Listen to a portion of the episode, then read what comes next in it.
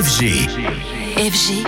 DJ Radio. Anthony, bonjour. Ce matin, avec toi, tu viens nous parler d'Ibiza. Et oui, il fait toujours un temps estival, il fait toujours chaud, mais on est bien début octobre et à cette période, cela signifie fin de saison d'été à Ibiza. Ibiza où cette saison estivale 2023 a encore été un cru exceptionnel, confirmant une fois de plus que l'île des Baléares est bien the place to be pour le clubbing durant l'été. C'est d'ailleurs ce que nous disait Martin Solveig récemment à notre micro. C'est une destination que les gens ne choisissent pas au hasard. Et c'est vrai que bien sûr les, les, passionnés de, de, musique électronique, de fêtes et de fêtes au soleil comme ça, ils vont à Ibiza. Euh, c'est vrai qu'on peut aussi y trouver autre chose, mais en tout cas ceux qui cherchent ça, franchement, c'est quand même mieux d'aller là que d'aller. Euh, je, je, vois pas vraiment où euh, ailleurs. Ça amène des, des, fêtes au maximum. On a tout au max. Et, et moi j'aime. C'est vrai que moi j'aime y aller aussi. J'adore y jouer bien sûr et, et je suis très heureux d'y jouer toujours. Mais j'adore aussi y aller pour pour juste pour pour m'amuser. Et cette dernière semaine de clubbing Ibiza est toujours un événement dans l'événement. Dans huit jours, par exemple, l'Amnesia Ibiza fera une closing party de dingue avec notamment